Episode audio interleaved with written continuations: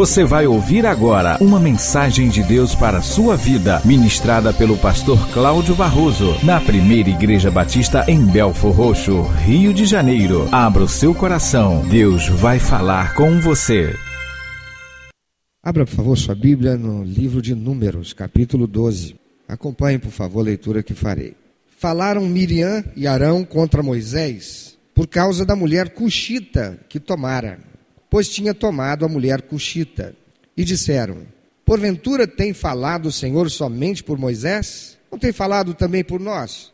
O Senhor o ouviu.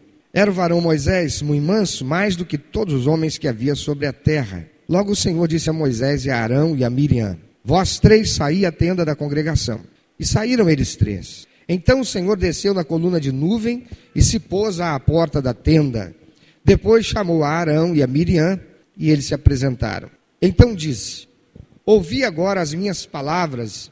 Se entre vós há profeta, eu, Senhor, em visão a ele me faço conhecer, ou falo com ele em sonhos. Não é assim com o meu servo Moisés, que é fiel em toda a minha casa. Boca a boca falo com ele, claramente, não por enigmas. Pois ele vê a forma do Senhor, como pois não temestes falar contra o meu servo, contra Moisés? E a ira do Senhor contra ele se acendeu e retirou-se.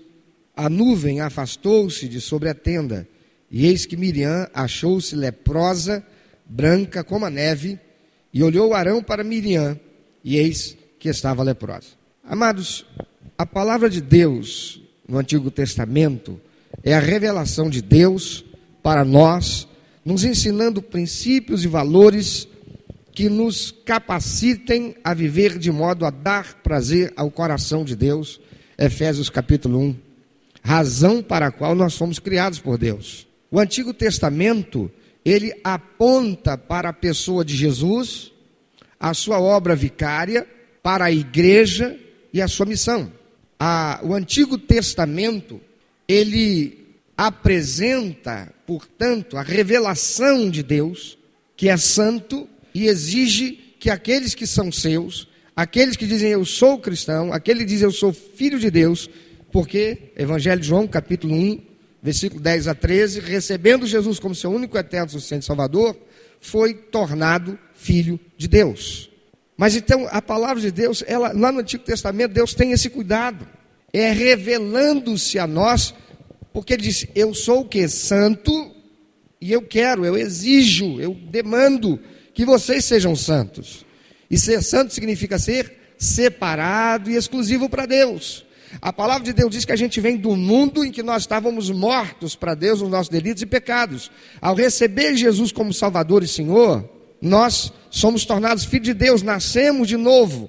Isto significa que nós passamos a viver não mais pelos padrões daquilo que vivíamos, aquela realidade de vida, a cultura, a forma de pensar, de ver as coisas, de agir não pode mais continuar. Nós temos que viver agora por um novo caráter, um caráter que deve estar sendo transformado de dia em dia, de glória em glória. Eu não posso continuar sendo e vivendo e pensando e agindo como eu fazia lá do mundo. Eu tenho que ter uma nova realidade. Eu tenho que viver pelos princípios e valores que Deus estabeleceu. Isso é um processo. A palavra de Deus nos faz passar por esse processo é o processo de purificação, é o processo de transformação. A borboleta, ela não nasce borboleta, ela nasce lagarta. E quando ela se fixa e ali dentro gera, cria aquele casulo, ela fica ali dentro por um tempo, passando por um processo de transformação. Quando então sai dali a borboleta. Lá no céu nós teremos a borboleta, amém? Lindo que vai ser ninguém vai mais lembrar nada da lagarta. Mas por enquanto, aqui nós estamos dentro do casulo, nós estamos nos transformando em borboleta. Quem está entendendo? Isso significa dizer que a cada dia eu descubro alguma coisa de que eu preciso deixar, morrer, ser transformado. O crente que não aceita se submeter ao processo de transformação não se converteu. Não morreu para o mundo, o pecado e o diabo, para a carne. Não morreu, para o mundo da carne e o diabo. Precisa morrer, precisa verdadeiramente renascer. Mas alguns têm dificuldade, às vezes, para aceitar. E essa dificuldade para aceitar isto é influência satânica, essa é influência de demônios, que constantemente, insistentemente, 24 horas conspira para que nós mantenhamos algumas coisas do nosso caráter lá perdido do mundo. E às vezes até resgatemos coisas que já tinham sido sepultadas. O Antigo Testamento aponta para a pessoa de Jesus, aponta para a obra vicária de Cristo Jesus, aponta para a igreja e a sua missão. O Antigo Testamento deve ser para nós, ao lermos e estudarmos, a fonte de princípios e valores que norteiem a nossa vida. A nossa relação com Deus, a nossa relação com o meio, a nossa relação com a natureza, a nossa relação uns com os outros, a nossa relação em família. E aqui nesse texto, particularmente, há algo que Deus está ensinando para aquele povo, e é algo que Deus está ensinando para nós hoje. Moisés, o grande líder, Moisés, ele ah, foge do Egito, criado que fora como um, um príncipe, acaba descobrindo sua origem, vê um egípcio ah, massacrando um hebreu que era escravo, ele acaba matando aquele egípcio, mas os próprios hebreus se tem lá uma situação com ele, porque ele vai chamar a atenção de dois que estavam brigando, e eles falam, ah, mas está pensando que eles não sabem que você matou o cara lá? E ele, com medo, ele foge. Ele foge e vai para uma região que você encontra lá ah, em Êxodo capítulo 2. Moisés foge para uma terra chamada Midian, um lugar chamado Midian.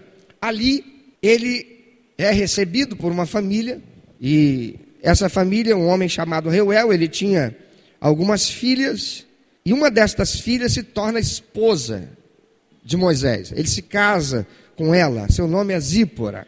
Zípora, portanto, é uma midianita que está ali vivendo com seu pai e recebe Moisés, e Moisés se casa com ela.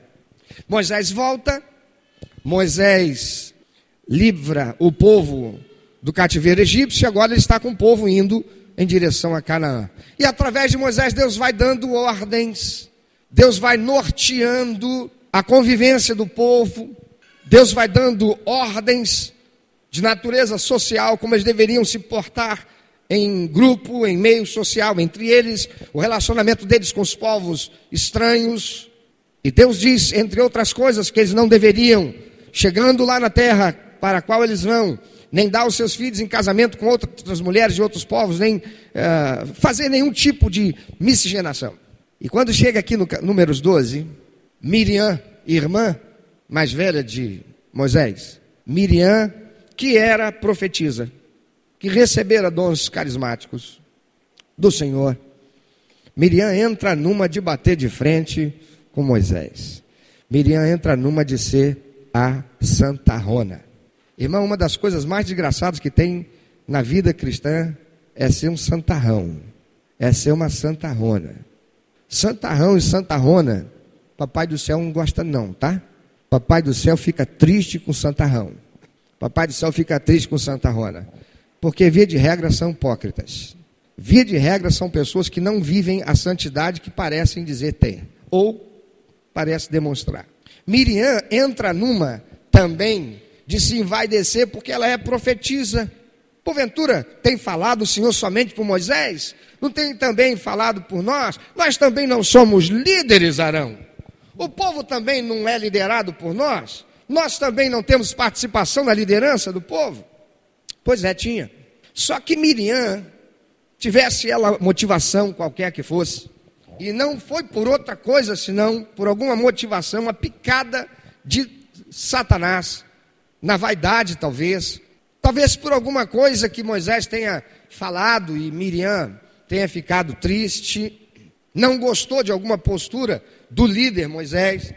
Miriam, ela questiona a autoridade de Moisés. E o que é que ela vai questionar? Olha só, parece que o problema é que ela está enciumada porque Moisés casou com uma mulher cuxita. Quem é essa mulher cuxita? Alguns estudiosos supõem que Moisés tivesse tornado viúvo de Zípora e casado novamente com uma outra mulher, Cuxita, de Cuxi, uma terra lá na Etiópia. Então seria uma etíope, uma mulher de pele negra. E Miriam estivesse agora aqui tendo uma atitude uh, reprovatória, porque Moisés foi tomar como esposa uma mulher de outro povo, e não do povo hebreu, como Deus queria. Talvez, ou melhor, olhando assim, parece que esta é a motivação, mas não é. Há algo por trás disso. Porventura tem falado o Senhor somente por nós? Miriam tem algum motivo, alguma coisa pessoal que ela se desagradou com Moisés. Ela está usando o fato da, de Moisés ter casado com uma cuxita como a questão para levantar e abalar a autoridade e abalar a imagem do líder de Moisés, embora ela fosse irmã dele. E lembrem-se, ela não foi apenas irmã dele, ela foi a irmã dele que Deus usou para salvar a vida dele. Irmão, sabe qual é uma das coisas piores que existe?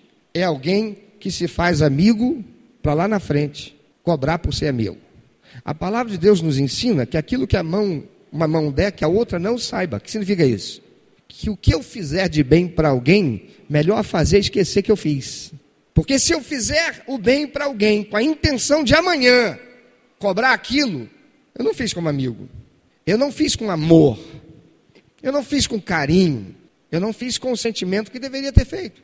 Também se eu vou usar aquilo, o fato de que um dia eu te servi e fiz alguma coisa por você, e por causa disso eu tenho autoridade, pai, eu vou cair em pecado. Miriam caiu nesse pecado. Miriam se envaideceu. Miriam está aqui picada por inoculada por um vírus demoníaco chamado rebelião. E rebelião é a ação de um demônio. Insubmissão é a ação de um demônio. Rebeldia é ação de um demônio. Maledicência, fofoca é ação de um demônio. Estas coisas são seduções que demônios produzem com o objetivo de que aquele que está sendo seduzido caia nisso, para estar em pecado. E aí, quando Miriam faz isso, diz o texto que Deus ouviu. Deus ouviu. Deus ouve tudo que a gente fala. A gente está aí no tempo do Big Brother, né? Você está andando de carro numa via, você nem sabe às vezes, não é, não tem nem, não é nem pardal, mas lá no centro de operações, ah, na cidade do Rio de Janeiro, para quem está por lá, né?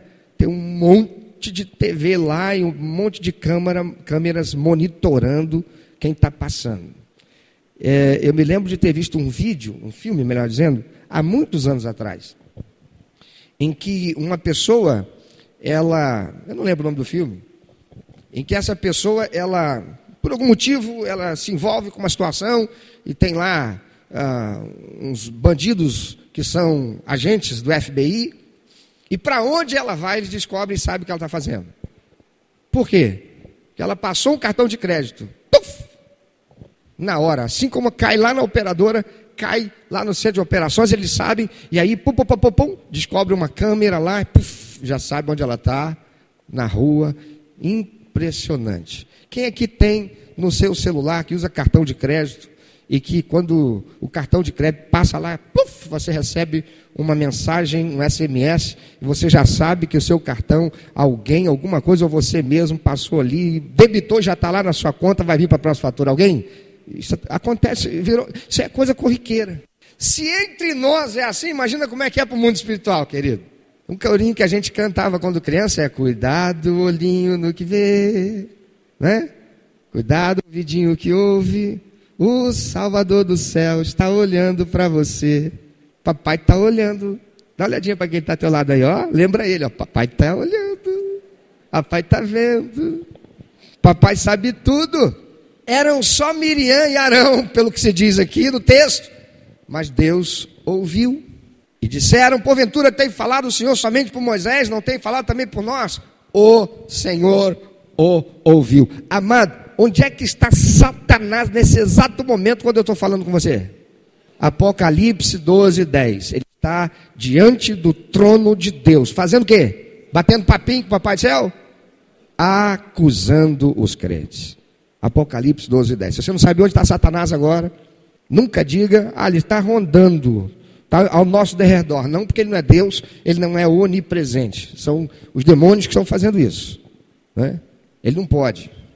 Apocalipse 12, 10 diz que ele está diante do trono de Deus e ficará lá até que o Senhor definitivamente o expulse de lá quando o Senhor Jesus voltar para consumir, consumar a obra, levando a igreja para junto de si.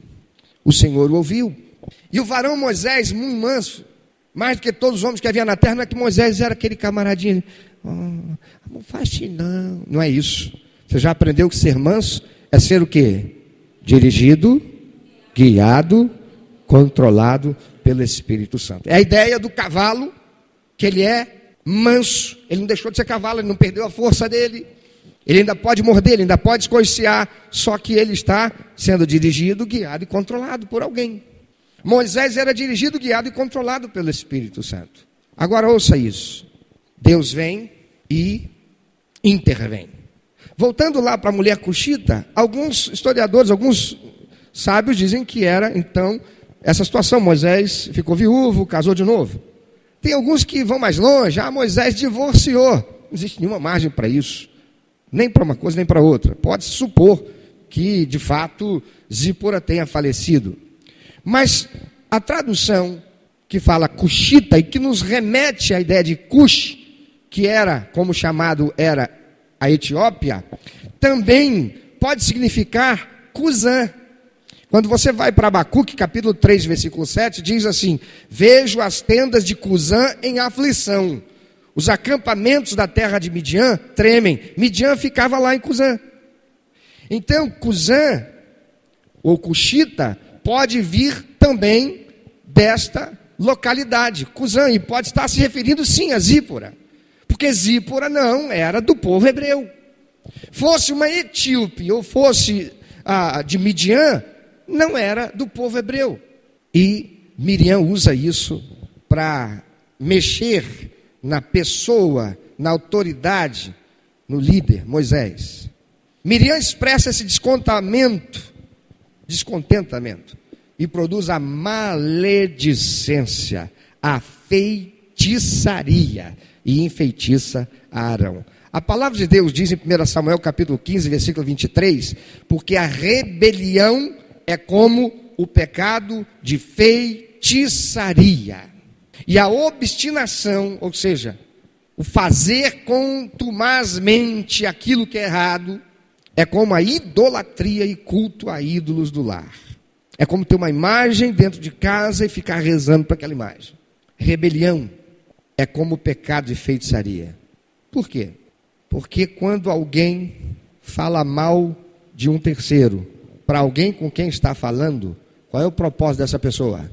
Enfeitiçar esta que está ouvindo, para que ela compre o peixe que ela está vendendo.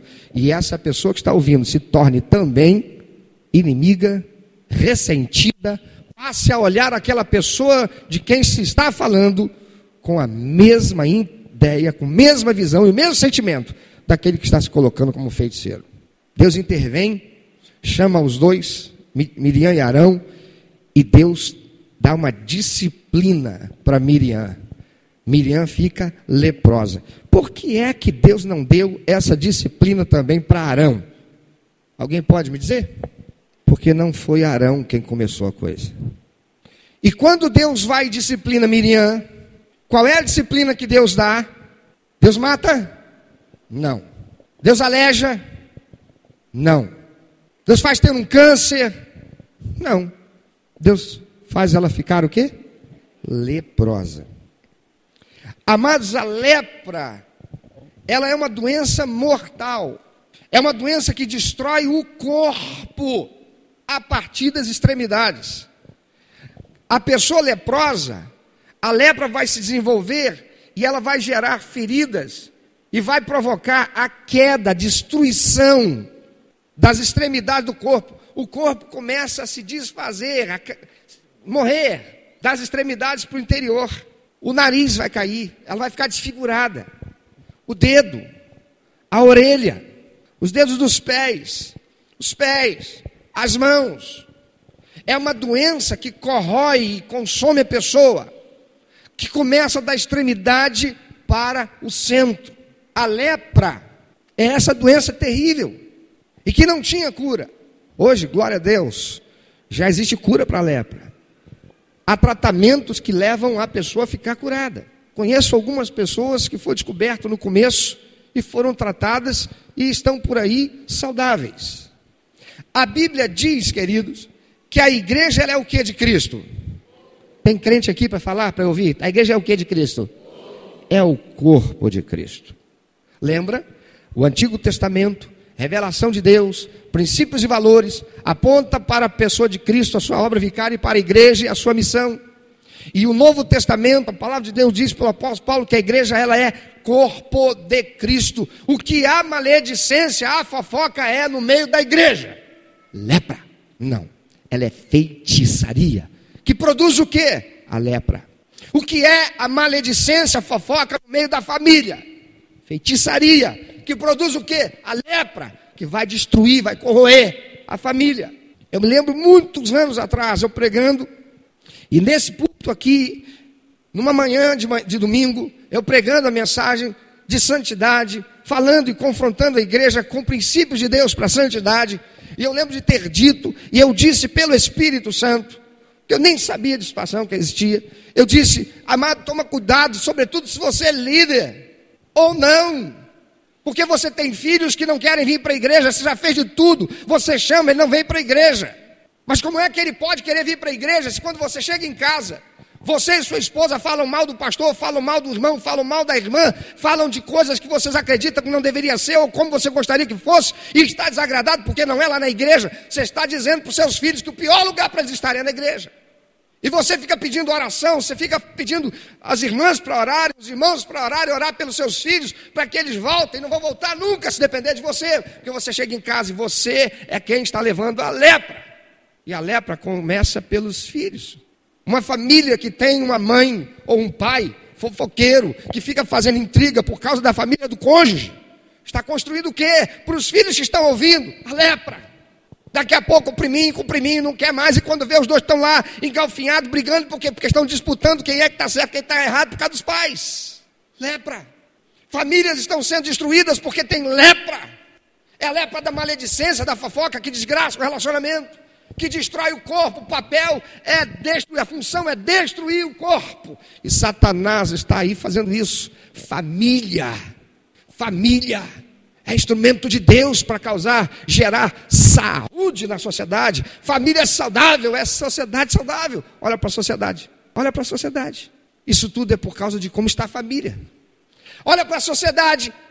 Belfor Roxo, uma das cidades de maior concentração de evangélicos uma das cidades de maior concentração de igrejas. Logo de quantos pastores? Quantos líderes? Quantos diáconos, diaconisas? E olha Belfor Roxo como está, Belfor Roxo é reflexo do que nós como igreja temos sido. É reflexo do que nós como família temos sido. Porque a lepra está dentro da nossa casa. E por que, que a lepra está dentro da nossa casa? Porque a feitiçaria entrou. E por onde a feitiçaria entrou? Talvez você, papai e mamãe estão super bem, um com o outro, estão vivendo maravilhosamente bem. Mas a televisão tem sido a feiticeira, ou o instrumento por onde entra a feitiçaria. Quando eu digo você que é casado, não coloca a televisão dentro do seu quarto. Quando eu digo você que tem filho, adolescente, criança, não põe televisão no quarto do seu filho. A Bíblia diz isso? Não tinha nem Bíblia naquele tempo. Ou oh, perdão, não tinha nem televisão naquele tempo, não tinha Bíblia. Não tinha nem televisão naquele tempo. Mas quando eu estudo a palavra de Deus, com a intenção de conhecer os princípios e valores de Deus para nortear as minhas decisões, as minhas atitudes, a minha vida, eu serei iluminado e o Espírito Santo me mostrará e eu enxergarei com clareza, o véu vai cair, as escamas caem, porque eu vim do mundo cheio de escama nos olhos, cheio de véu. E é aí que eu entendo que Satanás usa essas coisas para enfeitiçar e gerar o feitiço dentro da minha casa, dentro da minha família. Amados, a feitiçaria ela é condenada pelo Senhor e é condenada à morte. E o que é morte? Senão separação. A palavra de Deus diz que os nossos pecados fazem o que? Gera morte, separação entre nós e Deus. E veja, Miriam não foi fulminada, pum, caiu-lhe um raio na cabeça dela. Deus não mandou fogo e consumiu Miriam, como fez lá com a cã e a turma dele. Não. Quando a nuvem saiu, Miriam estava leprosa. O corpo de Miriam estava leproso. Deus estava ensinando o povo que o pecado da maledicência, que é feitiçaria, destrói o corpo. Miriam teve que ficar afastada por uma semana. Sete dias correspondem a quê na Bíblia? Um período completo, uma obra completa, nada mais a ser feito.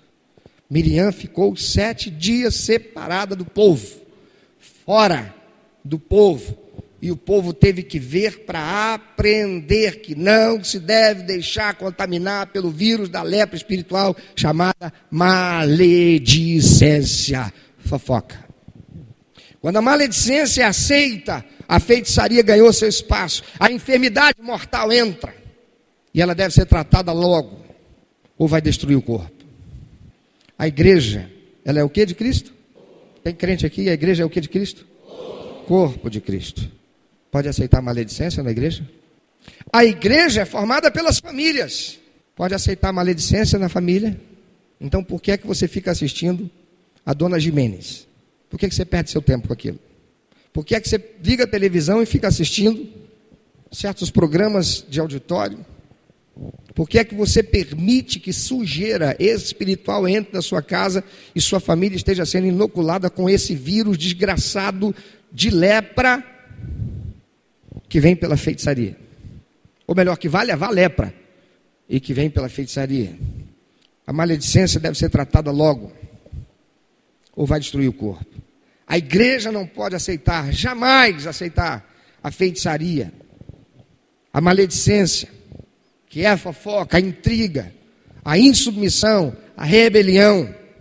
Mateus 18, 15 a 17, Jesus dá o tratamento profilático para que isso não aconteça. Ele diz o quê? Ora, se teu irmão fizer alguma coisa de que você não gostou, vai você, ou que está errado e você sabe que está errado, ou que você acredita que está errado, então vai você, só você e ele. Conversa lá com a intenção de ganhá-lo, com a intenção de ganhá-la. Oh, amado, você falou uma coisa aí que eu fiquei meio constrangido, que me trouxe desconforto, estou em dificuldade. E a palavra de Deus diz que a gente deve andar na luz, que as nossas ações devem ser feitas com amor. Eu queria que você soubesse, eu não estou aqui como juiz, eu estou aqui como seu irmão, com amor. Eu gostaria de entender. Porque isso que você falou assim, assim, me causou esse constrangimento, por isso, por isso, por isso, por isso. Porque eu vejo na Bíblia, está escrito assim. Será que eu estou entendendo errado o que está escrito na Bíblia? Vamos ver isso aqui.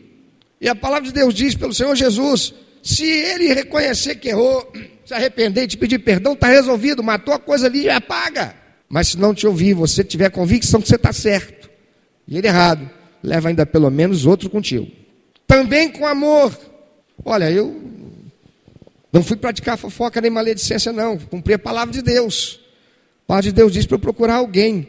Aí você vai e procura qualquer crente da igreja você vai procurar um crente fraco, um crente pequeno no, seu, seu crescimento espiritual. Você vai procurar uma pessoa que é do seu relacionamento. Não, você vai procurar alguém que tem autoridade espiritual.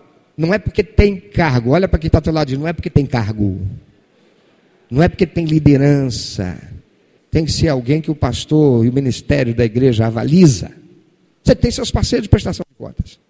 Parceiro de prestação de contas, olha, aconteceu isso assim, assim, assim. Porque com o parceiro não é fofoca. Se você já praticou Mateus 8,15, se você não praticou Mateus 8,15, você não tem nada que procurar seu parceiro de prestação de contas. Senão você vai ser fofoqueiro. Eu sou pastor teu.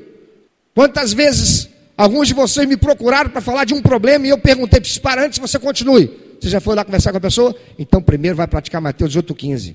Não é porque eu sou o pastor que você vai vir direto para falar comigo. Porque a ordem de Jesus é: primeiro você vai procurar quem? A pessoa. Não é o pastor?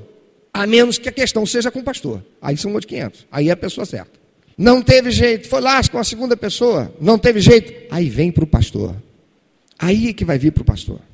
E aí o pastor vai chamar. E vamos conversar. E se a pessoa estiver errada e não aceita, então só tem um papel: ir para o mundo. A igreja deve expulsar dela pela exclusão.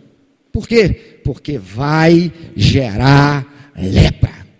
Mas na família dá para fazer isso? Dá para fazer isso? Você vai pegar e vai divorciar da esposa? Sim ou não? Não. Vai divorciar do marido? Não. Vai colocar seus filhos para fora de casa? Não. Mas na igreja tem que fazer. Ordem do Senhor. Considera como gentio e publicano, porque não quis se consertar. Agora eu quero fazer uma pergunta. Se o pastor está daqui ensinando a palavra de Deus, se isso está sendo pregado, se essa pessoa já cansou de ouvir isso, se ela já foi exortada, a gente vai andar quantas milhas mais? O pior é quando tem crente que, porque tem relacionamento de afinidade, aquele irmãozinho com quem lida mais constantemente quando está aqui no ministério, fica sentido. Eu fico sentido todas as vezes que eu tenho que disciplinar alguém. Eu não disciplino ninguém com alegria. Isso é maldade. Isso não é amor. Deus ama e Deus disciplina, mas a palavra de Deus diz que Deus não tem prazer na morte de ninguém. Morte significa o quê? Separação. Eu não tenho prazer na separação de ninguém. Não teve ninguém que eu excluí, ou eu levei a igreja, a igreja excluiu, que eu tenha tido prazer, porque essa pessoa foi para o mundo. E se ela saiu daqui e foi para uma outra igreja, ela está pior do que no mundo. Por quê? Porque ela está enganada. Se ela vai para o mundo, ela sabe que ela está no mundo. Mas quando ela sai daqui e a igreja dali da esquina recebe ela, ela está pior do que se ela estivesse no mundo. Por quê? Porque ela não vai se descobrir perdida, sem Deus, porque ela foi recebida na igreja.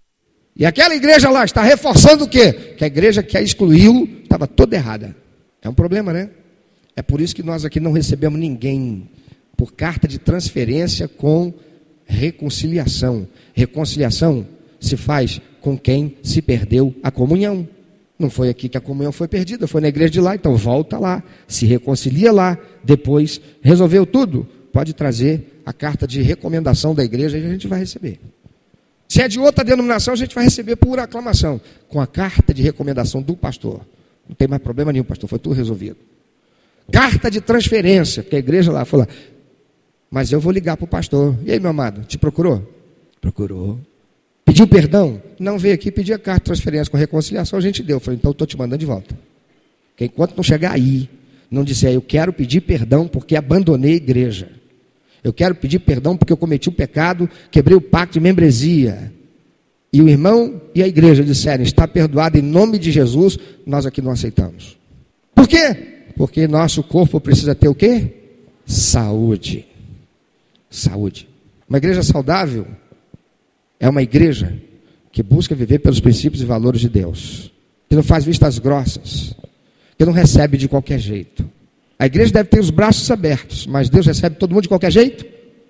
Não, vem de qualquer jeito, mas é recebido quando verdadeiramente se arrepende. E arrependimento tem que ser acompanhado de atitudes de arrependimento. Não basta ter o sentimento. A palavra de Deus não aceita culto de sentimento, é o culto da razão, e o culto da razão tem atitudes que o comprovam.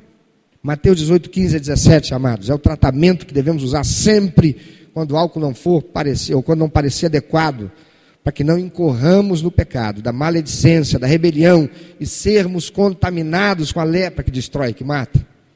Aqui nessa igreja nós temos o pacto de membresia. No pacto de membresia, uma das coisas que nós dizemos é o quê?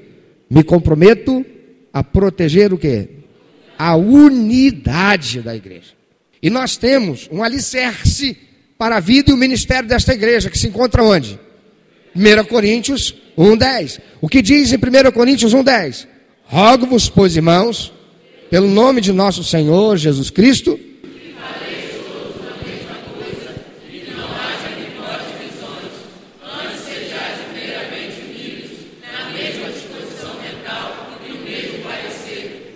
Temos que falar uma só língua. Temos que ter uma só visão. Se não for assim, nós não vamos chegar onde precisamos. Não seremos o corpo de Cristo, nós seremos o corpo esfacelado. Para isso acontecer, precisa ter respeito à autoridade do líder. Para isso acontecer, precisa se honrar a autoridade que está sobre nós. E a palavra de Deus diz em Hebreus 3,17 que é para obedecermos os nossos líderes. As autoridades são colocadas sobre nós, a começar do pastor. Agora, por que é que a maledicência na igreja é pior Sempre, quando vem contra o líder, seja o pastor, seja o líder de ministério, seja o parceiro de prestação de. Por quê? Porque destrói o corpo com maior facilidade. E começa destruindo por, por onde? Toda igreja que tem um probleminha qualquer que acontece dentro da igreja, quem é o primeiro a sair da igreja? O novo convertido ou aquelas pessoas que estão frequentando a igreja com a intenção de se tornar membro. Por quê? Ela olha, ela ouviu um negócio e diz: não, vou ficar aqui não. E vai embora. A lepra começa a destruir por onde? Extremidade. As partes mais frágeis. As partes mais frágeis. As partes que estão mais expostas. A orelha está mais exposto, a mão está mais exposto, os dedos, o nariz está mais exposto, os dedos dos pés estão mais expostos, o meu queixo está mais exposto. São as extremidades. E Jesus Cristo diz assim: ai daquele que fizer se perder um dos pequeninos. Amado, a lepra vem para destruir o corpo, mas aquele que causa feitiçaria é o primeiro a sofrer. Ele vai sofrer. Se ele não for o primeiro, ele vai sofrer e vai sofrer, não vai ser pouco, não. Não vai ser pouco, não. Interessante que eu vim hoje preparado para pregar essa mensagem, e no caminho, quando estava vindo para cá, eu vejo um casal com a Bíblia debaixo do braço indo para uma determinada igreja. Um casal que saiu dessa igreja por causa de lepra. Saiu dessa igreja por causa de feitiçaria. E a família está toda destruída. Estão com Bíblia de braço, foram para uma outra igreja, são membros da igreja, estão pior do que se estivesse no mundo, porque estão enganados, se enganando. E enganados por alguém que assuma um púlpito e tem o título de pastor, e é pastor, porque os recebeu por aclamação, há muitos anos atrás. E a família foi toda destruída. A lepra entrou dentro daquela casa e destruiu. O pastor, ele não é mandão, ele não é o autoritário. Se é um homem verdadeiramente inspirado por Deus, vocacionado por Deus, chamado por Deus, um ministro do Senhor. Ele é um ser humano como eu e você. Aliás, eu sou pastor, né? Ele é um ser humano. Ele pode cometer falhas. Mas até para o pastor, qual é a ordem do Senhor Jesus? Vai entre ti e ele só. Mas Satanás faz assim: eu vou procurar o pastor, ele é o pastor, ele não vai me ouvir, ele não vai aceitar, ele é o pastor. E por que, que Satanás faz isso? Porque ele quer que haja doença, ele quer que haja enfermidade. E se você fica calado, você não procura o pastor, você não procura o líder de ministério, você não procura o parceiro de prestação de contas, se você não procura o seu irmão, seja o que for, e que é pior, se você não procura o teu pastor, meu amado, você vai procurar quem? Se você tiver medo, vergonha e constrangimento para procurar o teu pastor, você está perdido. Porque o único que quer que você fique com medo do pastor, receoso pelo pastor, é o diabo. E sabe por que, que igrejas aí fora estão sofrendo com lepra e divisão? Porque não procuram pastor. Porque aceitam as feiticeiras dentro da igreja. Os feiticeiros dentro da igreja. E por que que aceita? Às vezes por causa de relacionamento de afetividade. E é assim dentro da família. E é assim na escola, na turma da escola. Eu me lembro na escola, já no segundo grau, que um professor maravilhoso, um homem muito conhecimento e excelente professor. Aquele homem, a turma, mais da metade da turma, botou aquele homem para fora da sala, por causa de dois ou três que tiravam, tiraram notas ruins, eram influentes e começaram a fazer cabeça dos alunos contra aquele professor. Ele é exigente demais. Ele é muito isso. Ele é muito aquilo. Está aqui, ó, Débora. Essa semana me procurou. Vem cá, Débora, rapidinho. Conversando comigo sobre ministério, foi compartilhar. Vem cá. Na faculdade. Lá na faculdade, ela tem uma professora. Essa professora é uma das mais famosas na faculdade. Por causa de quê? Por que ela é uma das mais famosas? Porque ela cobra. Ela cobra o melhor da gente. Mas ela... por, que, por que, que ela não, não gosta muito dela? O que, que costuma fazer? É, muitas pessoas saem da unidade, procuram outra unidade da, da, da, minha faculdade, saem de lá, porque não querem estudar com ela, porque pensam que vão ficar reprovados. Mas por que, que pensam que vão ficar reprovados? Porque ela, reprova, ela é com as pessoas? O que, que é? Não, porque não querem estudar. Né? Ela tira da gente aquilo que a gente pensa que não pode dar. É porque ela é exigente? Ela é exigente, ela cobra. Ela ensina e cobra o que ela ensina. A cultura desse mundo que a gente vive é uma cultura de que, se você der um tapinha no seu filho, você vai parar no juizado menor. Não é? Se você fala um pouco mais alto, você é arrogante, você é... Autoridade. O que é autoridade hoje? Autoridade Esposa fala alto com o marido. Filho fala alto com o pai, com a mãe. O que é autoridade hoje? Fala em autoridade, a gente, a gente se sente desconfortável com essa palavra. Autoridade é autoritarismo. Autoritarismo lembra ditadura. E aí estão os freixos, glória a Deus, da vida no Brasil, conseguindo levar a sociedade.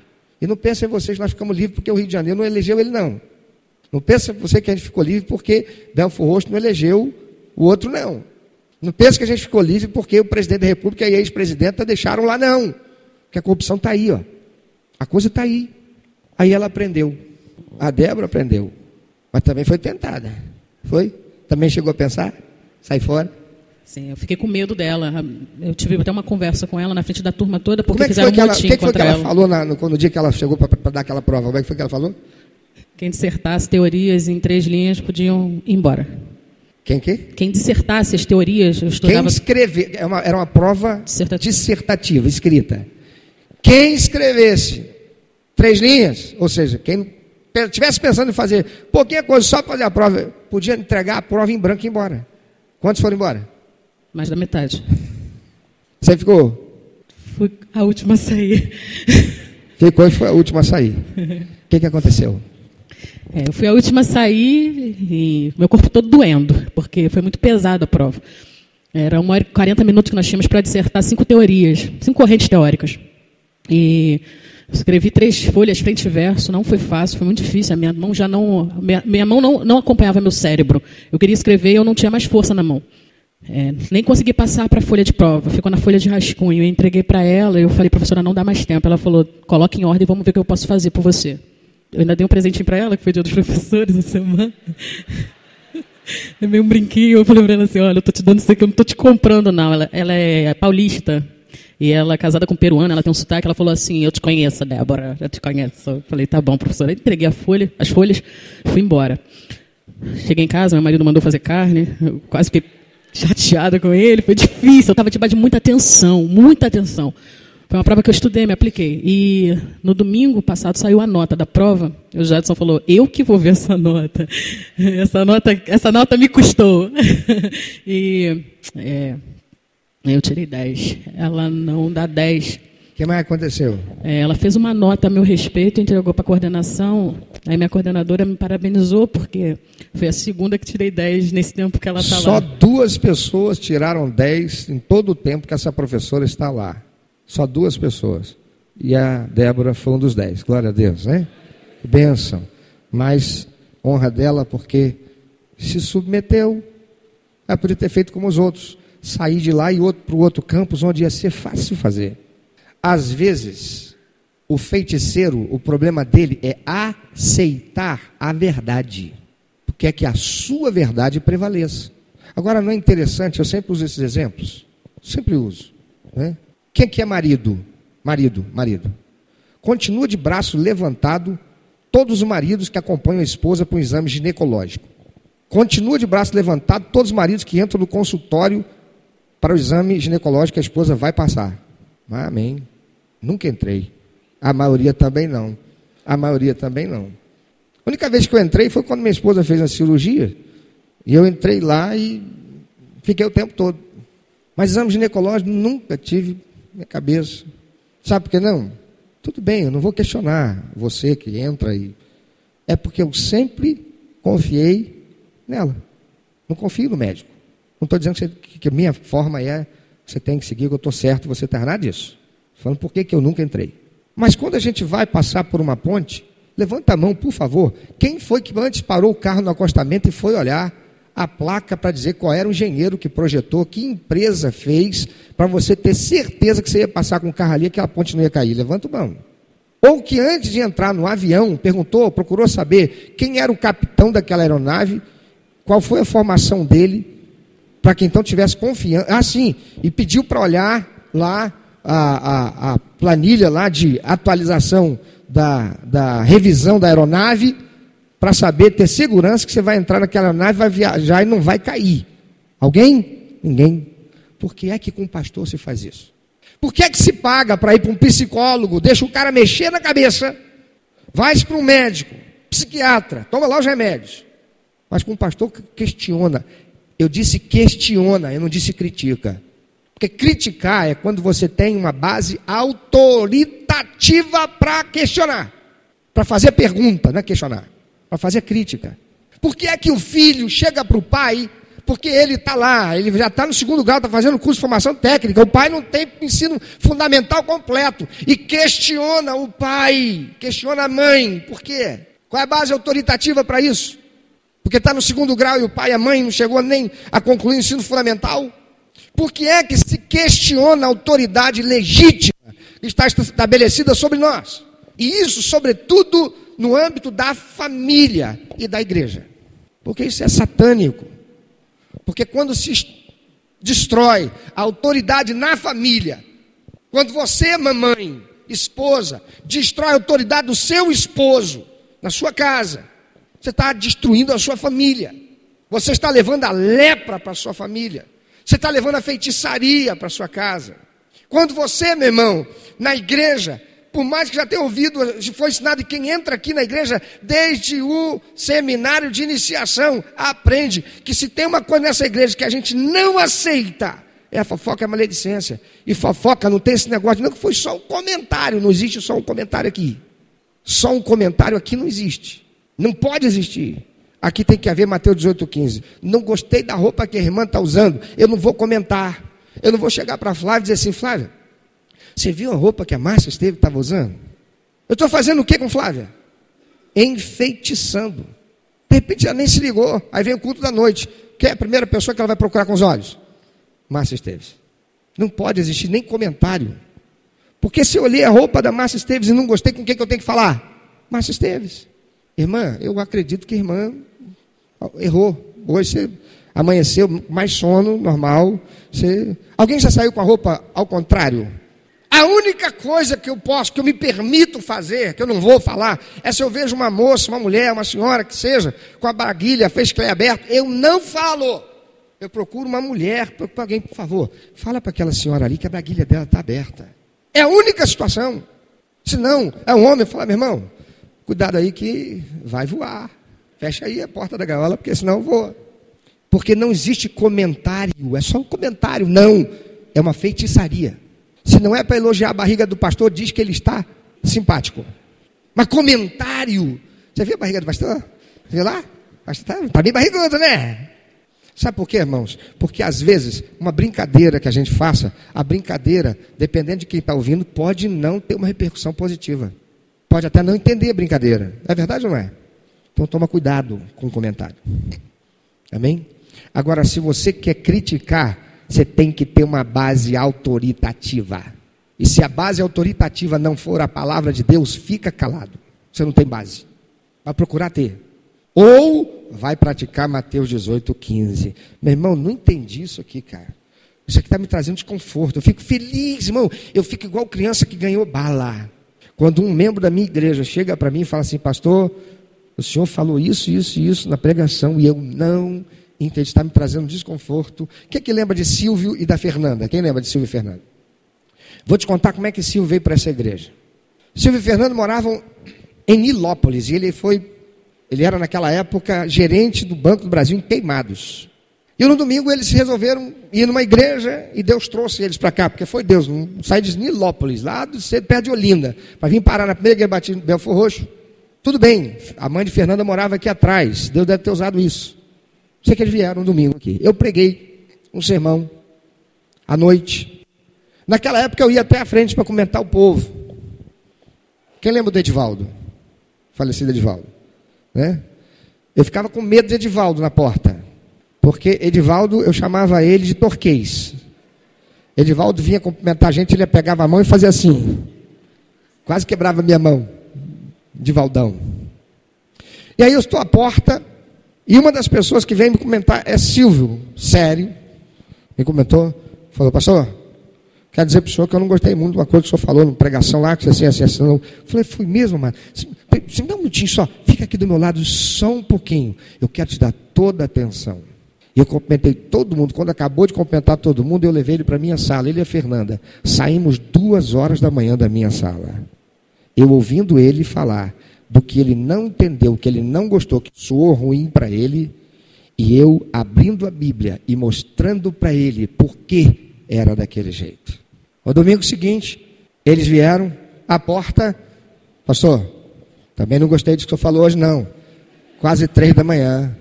E foi assim até que os dois se tornaram. Primeiro eles moravam, eram amaziados, se consertaram com Deus, se converteram. Eu tive o privilégio de fazer o casamento deles. Foram membros dessa igreja, foram bênção aqui e saíram porque ele foi transferido e foi morar mais perto. E mora na ilha do governador. Nunca me deram trabalho. Pelo contrário, fala mal de mim para eles. Fala mal de mim para eles. Por quê? Porque todas as vezes que tinham qualquer dificuldade, Pastor Cláudio, ia na minha casa. Chegamos aí na casa deles uma vez, foram fazer uma visita, tivemos que dormir lá. A Flávia estava na sala, estava ela e Fernanda. E eu e ele conversando na mesa. Falei, Silvio, eu não sei não, mas o Galo acho que cantou. Falei, não, pastor, então vamos preparar um lugar aqui que você não vai. Não, falei, nem tem condição de ir embora hoje mais. Eu dormi, dormi por lá. Eu tenho prazer, fico igual criança que bala. Qual pastor que não vai ficar? Agora eu vou ficar. Você quer me ver uma onça ou um leão com garra e unha? É se tiver maledicência e fofoca dentro da igreja. O feiticeiro vai ser disciplinado, seja quem for. Porque eu aceito crítica, eu não admito questionamento porque a palavra de Deus não admite. Amém? Porque todo mundo aqui é ensinado. Então eu não posso admitir rebeldia aqui. E você não pode admitir na sua casa, porque o pecado de feitiçaria vai gerar lepra, vai destruir sua casa, vai destruir sua família, vai destruir a igreja e começa pelos mais fracos, começa por aqueles que estão chegando. E quando é com alguém que já estava em uma determinada função, liderança, maturidade, é porque está vivendo um momento de fragilidade espiritual e se permitindo teu coração seduzido por Satanás. Por isso, para que isso nunca aconteça na sua casa, na sua família, no seu ambiente de escola, na empresa que você trabalha, quantos chefes já sofreram seríssimos problemas? Cadê o Rafael? Está aí o Rafael Lira? Rafael, fazendo prova. Aliás, hoje tem um monte de gente fazendo prova, né? É a segunda fase do Enem hoje também, né? Por isso que está vazio assim também. Nem está lembrando. Falei, o que, que aconteceu hoje? Falei, ia lembrar, foi o Enem. Pois olha aqui, o Rafael. O Rafael ocupava uma chefia lá, né? Ele era supervisor. Ele era encarregado, numa empresa aqui na Baixada. Tinha dois camaradas lá, um deles que era crente, né? Ele é crente no Senhor Capeta. Os dois? É, um só. Era crente no Senhor Capeta, porque crente em Cristo Jesus não faz um negócio desse. Os dois. Aí fizeram tudo para derrubar o Rafael. O Rafael às vezes chegava aqui, tinha que cuidar do Rafael. Foi bem. Tanto fizeram que o Rafael foi mandado embora. Diz aí, meu amado, vem cá, sei, faz favor. Vamos embora, rapaz. Ah, leva o microfone para ele lá, bonitão. Leva o microfone para o bonitão lá. Ô bonitão, o que, que aconteceu com os dois feiticeiros que fizeram a feitiçaria lá? E o Rafael, fica em pé, filhão. Bonito aí, mostra aí. É, o que aconteceu? É, eu comecei uma investigação né, sobre o trabalho profissional lá e descobri que estavam furtando na empresa. Os dois estavam roubando? Os três. Os três. Porque o papel dele, do Alexandre, é. Como é que é o negócio de perda? Fiscalizar a perda. Fiscalizar a perda. Está vendo perda, ele tem que ir atrás para saber o que está acontecendo. O que, que aconteceu com os feiticeiros? Saíram de lá ou permanecem lá? Foram promovidos? O que aconteceu? Dois foram mandados embora de imediato e quando o outro voltou de férias também foi mandado embora. Foram mandados embora. Mas foi com eles ou foi com outro que teve aquela situação da polícia lá e tudo mais? que foi? Não, foi com foi eles com não? outro, Foi, foi com com outro, né? Foi mandado embora. E Rafael? O sonho do Rafael era ir para as Forças Armadas. Fez concurso para cabo e para sargento. Passou para cabo, não tinha passado para sargento, porque tinha questão de, de, de, como é que chama? Qualificação, né? Aí eu falei, meu filho, se é de Deus, Deus tira tudo da frente. Foi chamado para sargento. Detalhe. Ele precisava apresentar algumas qualificações, não tinha? Não lembro o que, que era. O que, que era? Tinha lá uma qualificação que técnica, né? Que, que, que vai derrubando, né? Derrubou quem estava na frente, ele entrou, vai ser sargento. Meu amado, quando acontecer, se acontecer com você, não murmura. Se você é filho de Deus, servo do Senhor, permanece fiel, porque Deus é fiel e Ele cuida dos são seus. A palavra do Senhor diz que Deus nunca deixa que fracasse aquele que o ama e o obedece. Tá bem? Você vai achar, poxa vida, eu não entendo, lá, o outro fez isso e eu fui mandado embora. Melhor tem Deus para você. Quem crê nisso? Quem crê nisso? Então viva por isso. Viva pela palavra do Senhor. Amém? E amado, vamos cuidar da família. Não deixa, não deixa a maledicência, a fofoca trazerem lepra. Vamos praticar Mateus 18,15. Em casa, no trabalho, na escola, na igreja, vamos proteger o nosso corpo. Amém? Meu amado ouvinte, você que ouviu esta mensagem, se Deus tem falado ao seu coração, se você foi constrangido pelo Espírito Santo e quer compartilhar isso conosco, quer que nós estejamos orando por você. Se você quer nos informar que você recebeu Jesus como teu único, eterno e suficiente Salvador, se você quer saber um pouco mais a respeito do que fazer para dar prazer ao coração de Deus e viver a vida que o Senhor tem reservado para você, vida de paz, de equilíbrio, de satisfação, entre em contato conosco. Ligue para nós. Anote, por favor, é 21 2761 1059 21 2761 1059. Entre em contato conosco. Deus quer continuar falando com você.